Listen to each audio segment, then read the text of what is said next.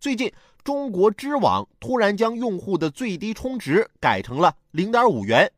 原来啊，在二零一八年五月，苏州大学大三的学生小刘在中国知网上下载文献的时候，网页上提示需要付费七元，但最低充值额度是五十元，而且余额不退还。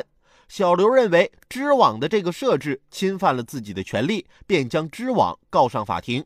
结果，大学生小刘真的胜诉了。知网也在二月二十二号将最低充值改为零点五元。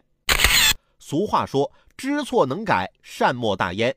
然而，知网此次改错却并没有获得舆论谅解。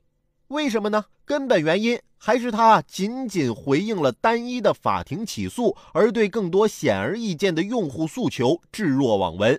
有普通用户直言：“学术乃天下之公器。”知网收费太贵，失去了公益属性。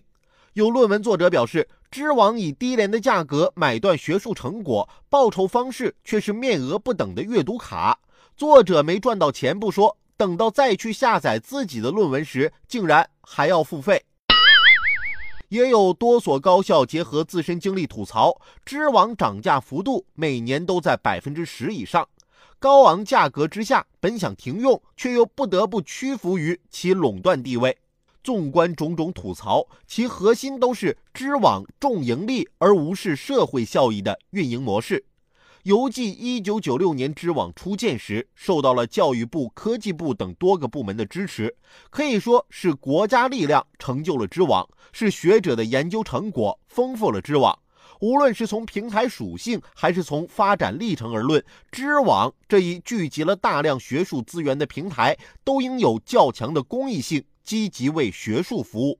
然而，实际上知网却仗着业已形成的优势地位，开始躺着赚钱的模式。正因为如此，知网戳一下动一下的改错姿态，自然难以让公众满意。在商言商。知网既然把学术当生意，那么也应该遵守商业规则，也应该秉承“顾客就是上帝”，让顾客满意，交易舒心，生意才能做得长久。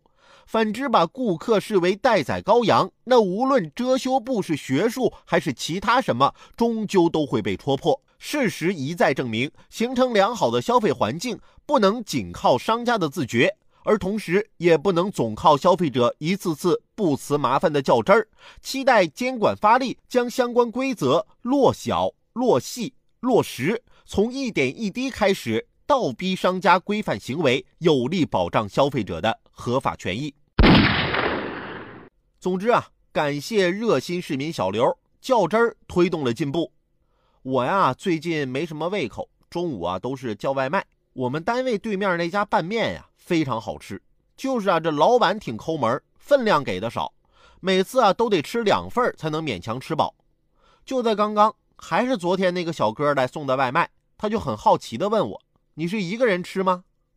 我心里想，他们家店终于是认识到自己家面的分量太少了，于是我就说：“是啊，每次两份的都是我一个人吃。”结果呀，送外卖的小哥把其中的一双筷子拿了出来，潇洒的离开了。